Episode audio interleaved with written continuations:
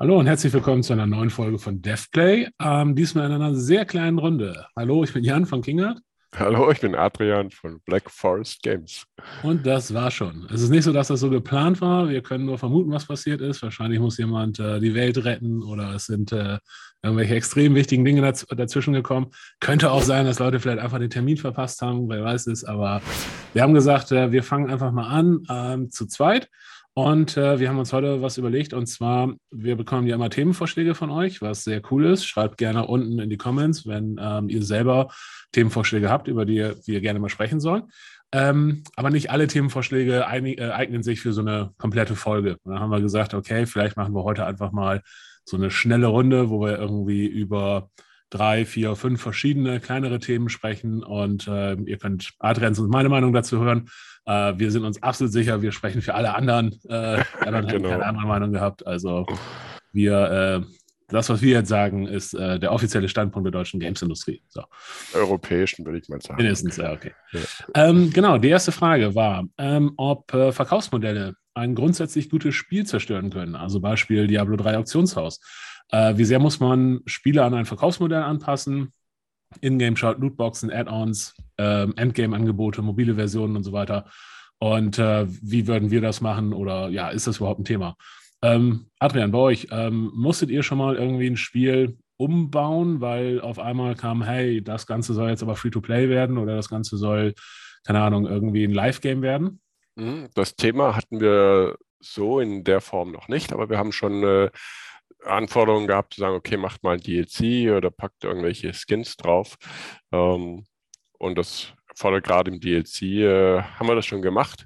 Ähm, zum Beispiel bei PCP, äh, Codename, also Destroy Humans.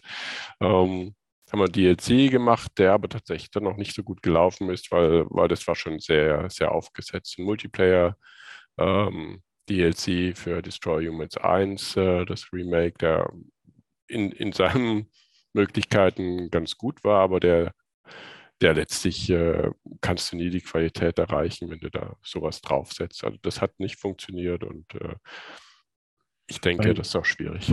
Weil wenn es nachträglich kommt. Ne? Ich glaube, was halt schon passiert ist, wenn man zu Anfang darüber nachdenkt, okay, was ist das Spiel, was wir machen wollen?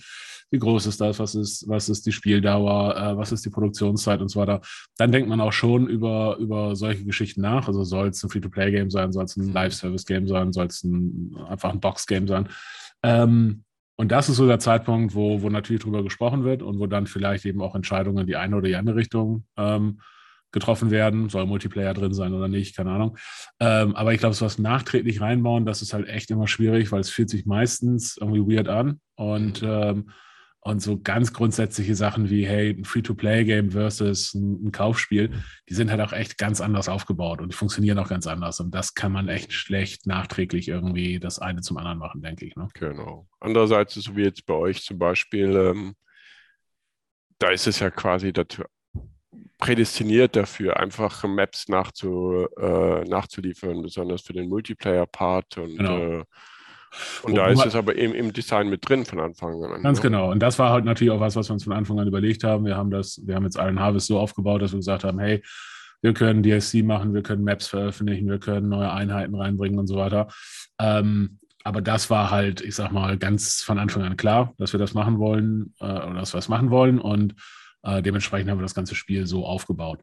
Und ähm, ja, die Frage speziell war ja, okay, kann Verkaufsmodell ein Spiel zerstören? Ich glaube, die Antwort ist wahrscheinlich ja, weil wenn dann eben wirklich kurz vor Schluss nochmal irgendwie ein Publisher oder irgendjemand um die Ecke kommt und sagt, hey, jetzt lass uns da was komplett anderes rausmachen, was eigentlich nicht geplant war.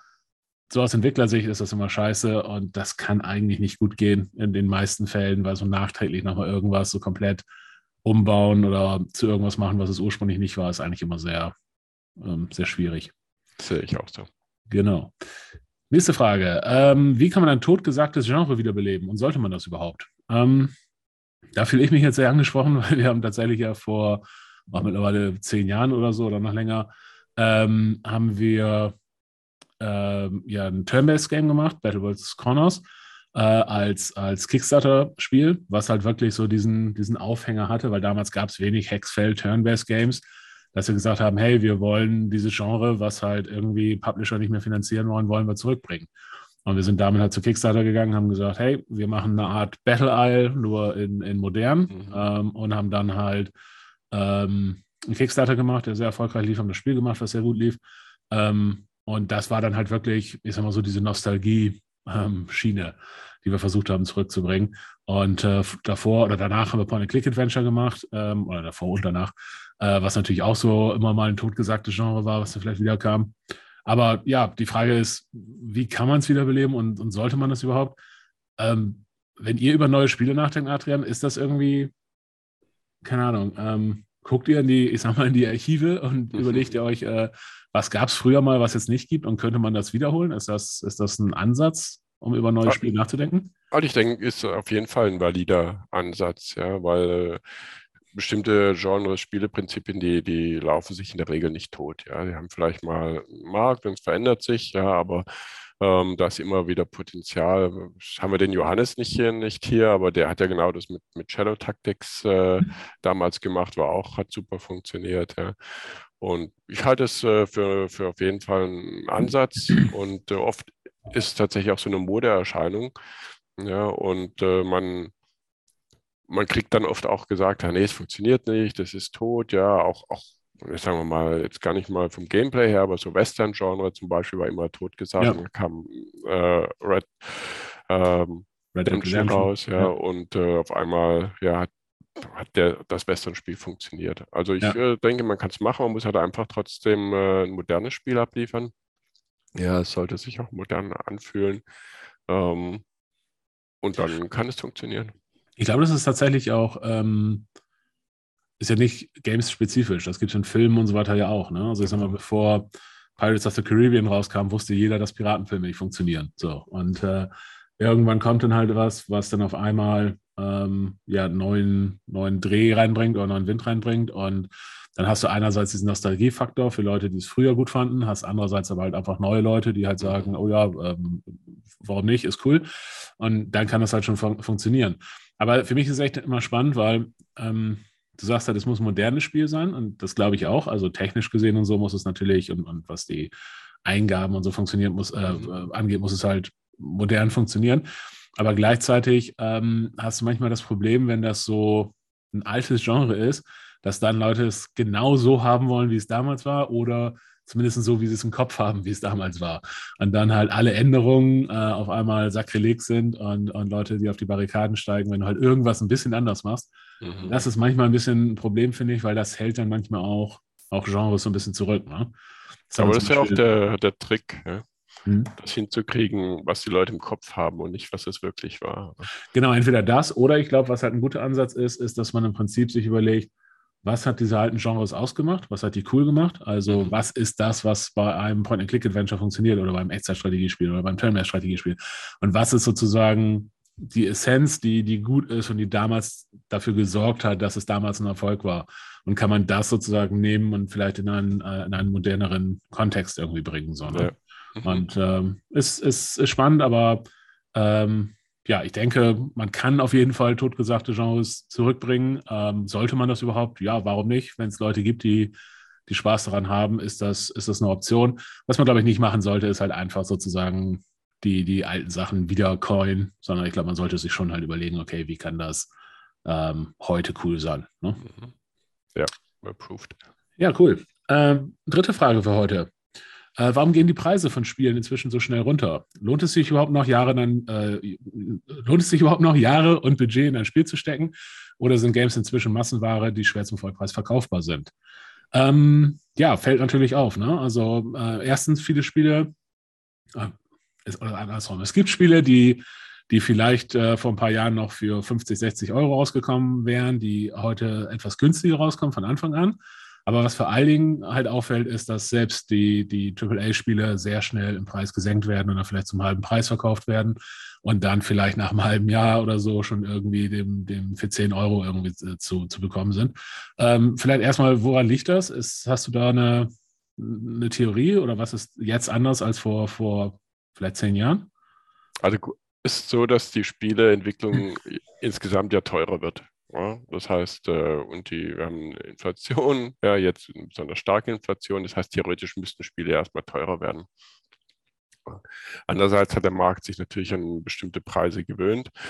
Ähm, dann gibt es eine sehr breite Preisspanne Spanne von Spielen. Ja. Es gibt Spiele, die sagst du heute, okay, so ein Jump and Run ist über 30 Euro, geht ja mal gar nicht. Ja. Ähm, dann gibt es bestimmte Spiele, die vielleicht den gleichen Production Value haben oder wo du sagst, okay, ein Rollenspiel kannst du immer als Vollpreis verkaufen. Dann gibt es äh, Konsolenspiele, die noch teurer sind. Äh, dann sagst du, okay, ganz AAA-Titel, die werden äh, heute versucht, eben für 79 sogar schon zu verkaufen. Das heißt, der, der Publisher selbst, der steht natürlich vor der, vor der Aufgabe, ähm, zu entscheiden, in welchem Preispunkt gehe ich rein und was akzeptiert der Markt. da liegt er manchmal eben auch daneben.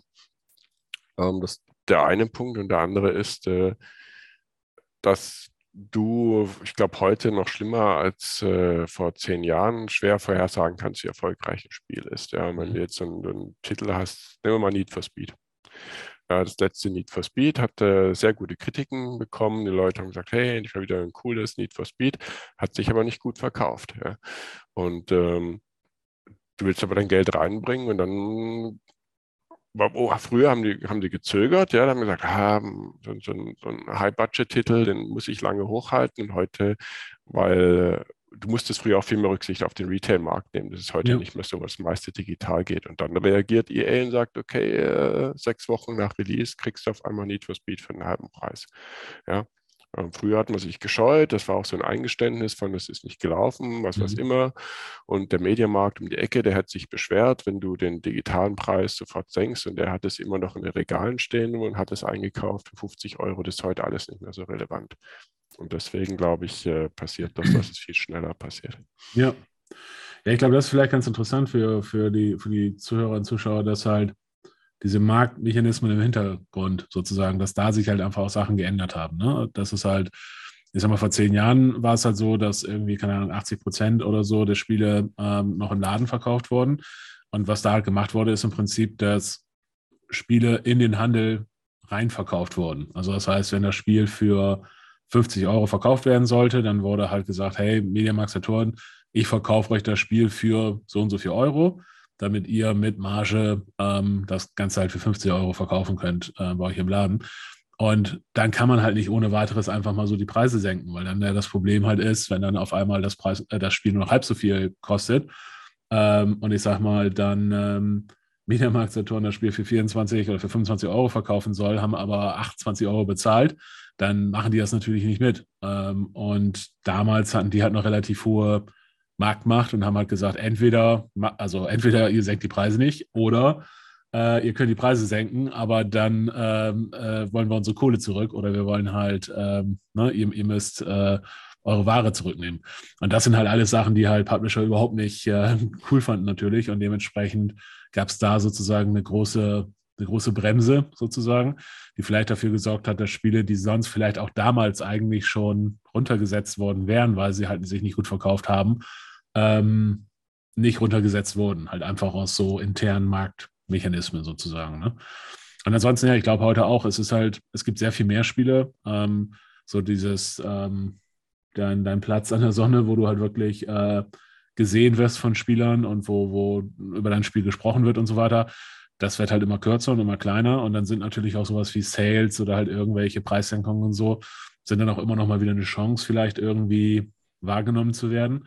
Und dementsprechend gehen die Preise relativ schnell ähm, runter. Ich sehe das Ganze aber tatsächlich so ein bisschen kritisch, weil das Problem natürlich auch wirklich ist, dass man den Spielern damit so ein bisschen beibringt, äh, hey, eigentlich, wenn du den Vollpreis kaufst, bist du der Doofe. So, kauf das doch in drei Monaten, dann kostet es noch halb so viel. Und das ist halt echt nicht das, was du, was du Leuten beibringen willst, weil die Leute, die es halt zu Anfang kaufen, das Spiel, das sind halt deine wichtigsten Fans oder das sind halt die Leute, die wirklich dem Spiel noch helfen, weil das zeigt halt eben, da gibt es Interesse an dem Spiel und dann zeigt das auf einmal, hey, wir können Geld mit dem Spiel machen, das zeigt den Shops, wir, vielleicht sollten wir das Spiel ein bisschen prominenter äh, präsentieren, das zeigt vielleicht sogar den Publisher, vielleicht stecken wir noch ein bisschen mehr Geld ins Marketing und so weiter. Und das heißt, diese, diese Early Adapter oder diese Leute, die das Spiel wirklich zu Anfang kaufen, das ist, die sind halt wirklich extrem wichtig für, für, die, für die Entwickler und für, die, ähm, für den Erfolg des Spiels. Und denen sozusagen das Gefühl zu geben, sie machen was falsch, ist halt echt echt schlecht, finde ich. Mhm. Ne? Ja, grundsätzlich stimme ich dir zu. Zum Glück gibt es aber auch noch genug Spiele, die dann tatsächlich den Preis halten, weil es sich einfach leisten können. Ja, also ja. grundsätzlich Nintendo-Spiele, die, die werden fast nie rabattiert, zumindest nicht im, im digitalen Bereich. Ähm, und da musst du schon wirklich dann auch im, im Retail Amazon mal nach Schnäppchen gucken. Und dann gibt es eben Spiele, die einfach so gut laufen, dass der, und da ist der Publisher heute auch flexibel, ja, zu sagen, okay, ich, ich halte den Preis lange. Ja, ja. ja. Und dann hast du eben nicht diesen Effekt, die Leute am Anfang das Gefühl haben, hey, ich bin ja echt der Dobe gewesen. Und ich finde das eigentlich auch the way to go. Ähm, ich meine, ich gönne natürlich jeden, der ein Schnäppchen machen will und der irgendwie ein Spiel günstig geschossen hat.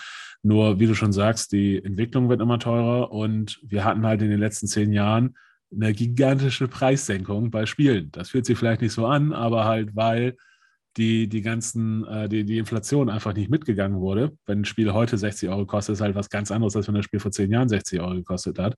Das heißt, Spiele sind heute sehr, sehr, sehr viel günstiger, als sie vor, vor zehn Jahren waren. Ähm, selbst die 60-Euro-Spiele sind günstiger als die 60-Euro-Spiele vor zehn Jahren. Und gleichzeitig sind halt die Entwicklungskosten hochgegangen. Und das führt halt dann eben auch wieder dazu, dass dann im Zweifelsfall vielleicht weniger interessante Spiele gemacht werden oder dass die Spiele mehr äh, mainstreamiger sind oder keine Ahnung, oder dass es mehr DLCs und, ähm, und ähm, Micropayment und was weiß ich was gibt, weil halt irgendwoher muss die Kohle halt kommen. So. Und äh, ich fände es eigentlich besser zu sagen, hey, Spiele haben einen bestimmten Wert. Ähm, irgendwie, es ist nicht cool, wenn ein Spiel irgendwie für, für 6 Euro auf dem Grabbeltisch verkauft wird, was halt äh, eigentlich mehr wert sein sollte. Und lass uns, lass uns dafür sorgen, dass sozusagen ein vernünftiger Preis bezahlt wird von, von genug Leuten und dann können wir halt auch irgendwelche ähm, äh, Revenue Streams durch die Hintertür vielleicht sein lassen. Äh, fände ich persönlich besser, aber ähm, ist halt, naja, sind halt Marktgegebenheiten. Ne? Ja, können wir nicht viel beeinflussen, außer gucken, dass wir möglichst gute Spiele machen, für die die Leute möglichst lange auch äh, den Gegenwert bezahlen. Klar, und es ist wie gesagt auch was, wo die Leute natürlich so ein bisschen mit der äh, ähm, Vote with a Wallet machen können, also mit ihrer Brieftasche abstimmen können sozusagen, indem sie halt eben wirklich sagen, okay, ich sag mal, die Spiele, die zu Release wirklich viel bieten, viel drin haben, groß sind, qualitativ gut sind, ähm, kauft die halt zu Release, bezahlt die Spiele, belohnt sozusagen die Entwickler, dass sie solche Spiele gemacht haben. Und die Spiele, die dann vielleicht, äh, ich sag mal, ähm, euch ähm, versuchen, irgendwie komischen Krimskrams äh, hintenrum anzubieten, ähm, steckt denen halt nicht das Geld in den Rachen so, weil dann wird das eine mehr und das andere weniger gemacht. Ne? Also da kann man schon so ein bisschen Einfluss nehmen, weil das ist wirklich eine der wenigen Sachen, wo natürlich auch einfach ähm, Publisher und so weiter sehr genau hingucken. Die merken natürlich, was funktioniert und was funktioniert nicht. Und da, wo sie die Kohle machen, davon machen sie mehr. So. Und das heißt, wenn ihr halt nicht wollt, dass es halt irgendwie, keine Ahnung, haufenweise äh, DLC und Micropayment gibt, dann bezahlt das nicht. Dann gibt es davon weniger. So, ne? Ähm, wie sehr unterscheidet sich der PC-Markt vom Konsolenmarkt? Entwicklung, Verkaufsmodelle, Spielanpassungen und so weiter. Ähm, eure Spiele sind jetzt ja auch eigentlich die letzten immer ähm, PC und Konsolen gewesen. Mhm. Wie passiert das bei der Entwicklung? Ist das, äh, sind das verschiedene Teams? Sind das dieselben Teams? Wird das erst für eine, für ein System gemacht und dann für das andere System konvertiert? Oder Entwickelt ihr alles gleichzeitig? Wie macht ihr das? Also wir entwickeln grundsätzlich äh, immer erstmal auf PC. Ne? Aber es wird äh, definiert, äh, was ist die Lead-Plattform. Ja, das heißt, an einem bestimmten Punkt äh, gehst du dann eben auf die Konsole. Und wenn du sagst, äh, was weiß ich, die Story Humans war klassisch äh, ein Konsolentitel, was sich vor allen Dingen dann in der Steuerung auch bemerkbar macht, ja, dass der Hauptfokus auf, der, auf dem äh, Controller-Steuerung ist und eben nicht auf der Keyboard-Steuerung. Das merkst du dann eben manchmal, dass vielleicht auch die Keyboard-Steuerung nicht, nicht so optimal ist wie die, ähm, die Controller-Steuerung. Und ähm, auch von der Performance her musst du halt gucken. Ja, da haben wir zum Beispiel bei Destroyments äh, 2 ähm, sind wir nur Next-Gen-Konsole gegangen, ja, und da hast du ja relativ äh, klare Definitionen. Wir haben viel auch noch gelernt über PS5, wo du echt über manche Dinge überrascht bist. Xbox äh, S ist eine Herausforderung. Aber das war so unser Fokus. Und dann haben wir auf der anderen Seite ähm, siehst du dann, okay, vernachlässigst du vielleicht zum Beispiel die, die, die schwächeren PCs, die hat man gar nicht mehr so auf dem Schirm gehabt, weil in der mhm. Vergangenheit immer gesagt haben, oh, muss auf Konsole laufen, dann wird es auf PC schon laufen, weil die PCs mhm. alle stärker waren. Jetzt gibt es aber mittlerweile schon, schon auch sehr viel ältere PCs, die dann mit den Konsolen nicht mithalten können. Und wenn du dann nicht gleichzeitig guckst, okay, kannst du auch die schwachen abbilden. Ja. Also so, ja. so läuft das bei uns. Ja, vom Design her hast du eben eine klare Definition, soll das eher äh, konsolenfokussiert sein oder PC-fokussiert und technisch erst PC und dann, äh, dann bringst du es eben äh, auf Konsole rüber. Ja. Aber nicht, nicht am Ende. Also es ist nicht so, du machst das Spiel fertig und machst dann einen Port. Ne? Das ist eine andere Geschichte. Nee, genau, es läuft ja schon so ein bisschen parallel. Ne? So aus technischer Sicht vielleicht, ich weiß nicht, ob das jedem klar ist, ähm, man benutzt ja für die Entwicklung von Spielen Spiele-Engines wie, wie Unreal oder, oder Unity oder irgendwie sowas. Die meisten zumindest. Es gibt natürlich auch einige Entwickler, die haben eigene Engines. Und diese Engines, die sind von Haus aus Multiplattform. Also das heißt, man kann das Spiel dann für verschiedene Plattformen sozusagen veröffentlichen, wenn man so will. Ähm, man muss dann aber eben natürlich Anpassungen machen. Man muss dann eben gucken, ähm, die Eingaben sind unterschiedlich, aber vor allen Dingen eben auch Grafik und solche Sachen äh, müssen angepasst werden. Und dann ein größerer Unterschied, den es noch gibt, ist, dass beim PC ähm, niemand sozusagen drauf guckt, was du veröffentlicht, außer du selbst und vielleicht noch der Publisher. Äh, und bei den Konsolen das schon noch so ist, dass dann eben Microsoft, Sony, Nintendo selber sozusagen die Spiele prüfen und testen und dann so, eine, so einen Approval-Prozess man, man durchlaufen muss, wo halt ähm, gesagt wird, hey, nur wenn all diese Dinge so und so funktionieren, ähm, geben wir euch die, die, die Erlaubnis sozusagen, das, das Spiel bei uns im Shop zu veröffentlichen. Und das ist je nachdem, ob man Multiplayer hat oder nicht und was für ein Spiel man ist, da ist das halt ein ganzes Büchlein, was man da durchgehen muss an Dingen, die halt funktionieren müssen. Ne? Also das sind so Sachen wie, wenn ein Spieler ein Safe-Game gerade auf einen USB-Stick abspeichert und dann der USB-Stick rausgezogen wird, was passiert dann? So, mhm, äh, genau. da muss dann Folgendes passieren. Und ähm, also das heißt, da haben dann äh, Programmierer vor allen Dingen äh, sehr viel Spaß mit und QA sehr viel Spaß mit diesem ganzen Kram umzusetzen und äh, dafür zu sorgen, dass das alles konform ist und dass das eben alles funktioniert und man am Ende dann den das approved kriegt von, äh, von, von Sony und Microsoft. Ja. Aber ansonsten tatsächlich, ich meine, für die Entwickler ähm, es ist kein gigantischer Unterschied, ob man es für PC oder für Konsolen macht. Es ist die andere Eingabe, aber im Kern ähm, sind Konsolen auch nicht so weit weg von, von PCs, als, als dass das jetzt irgendwie äh, komplett anders wäre, sozusagen. Genau. Gut, der Markt ist unterschiedlich. Wie du schon sagst, äh, du hast immer diesen, diesen Check, ja, die Submission bei den Konsolen, die hast du eben auf PC nicht. Ja, dann hast du äh, die Konsolenmärkte natürlich geschlossener. Ja, das heißt, ähm, auf, im, im, im äh, PlayStation Shop präsent zu sein. Da musst du natürlich wieder viel mehr äh, agieren und hast aber auch andererseits mehr Möglichkeiten, mit Sony zu sprechen, während zum Beispiel Steam als Haupt-PC-Plattform äh, sehr, sehr neutral ist. Ja, da hast du wenig Möglichkeiten, irgendwas zu pushen. Und dann hast du natürlich so Besonderheiten wie Xbox Game Pass, der einen riesen Impact hat, weil es diese Flatrate ist, ja, der mittlerweile übrigens ja auch auf, auf für PC relevant ist, weil mittlerweile wohl, habe ich Zahlen gehört, weiß nicht, wie valide die sind, dass auch 50 Prozent der Game Pass-Spieler auf äh, PC spielen. Das heißt, das geht natürlich auch in den Steam-Markt rein. Also der Markt ist da schon noch unterschiedlich. Ähm, und ähm, du hast so ein bisschen äh, ich weiß gar nicht, ob spricht man heute noch über, über Raubkopien? Ist das noch relevant? Ich habe das Thema Ewigkeit nicht mehr gehört. Also deutlich weniger zumindest. Ne? Also ja. was es eher gibt, ist so Key-Reseller und so ein Kram. Mhm. Aber ich sag mal, dass jetzt wirklich Leute hingehen, Spiel cracken, gibt es natürlich auch noch, aber es ist nicht mehr so relevant, glaube ich. Nee. Nee, aber ähm, hast recht, also die Märkte sind unterschiedlich, Zielgruppen sind natürlich auch ein bisschen unterschiedlich ähm, oder auch welche Genres auf welchen Plattformen gut funktionieren. Ich sag mal, wir haben jetzt ein Echtzeitstrategiespiel gemacht, das ist halt auf Konsolen immer ein Problem. Ähm, dann gibt es bestimmte Genres, die funktionieren auf Konsolen vielleicht einfach besser als auf, mhm. auf dem PC. Dann muss man natürlich auch sich wieder überlegen, ähm, Konsolen sind in den USA zum Beispiel sehr viel stärker als PCs und so weiter. Und dann hat man wieder so, okay, für wen machen wir das Spiel eigentlich und wollen wir jetzt, also nicht nur technisch, sondern für wen machen wir es auch von der Zielgruppe her. Und dann macht man sich da wieder ein paar Gedanken zu und so. Aber insgesamt ist es kein gigantischer Unterschied, ob man es für, für ähm, PS5, ähm, Xbox Series X oder für PC macht. Switch ist momentan natürlich immer noch was anderes, weil das einfach von der, von der Leistung her so viel schwächer ist als die.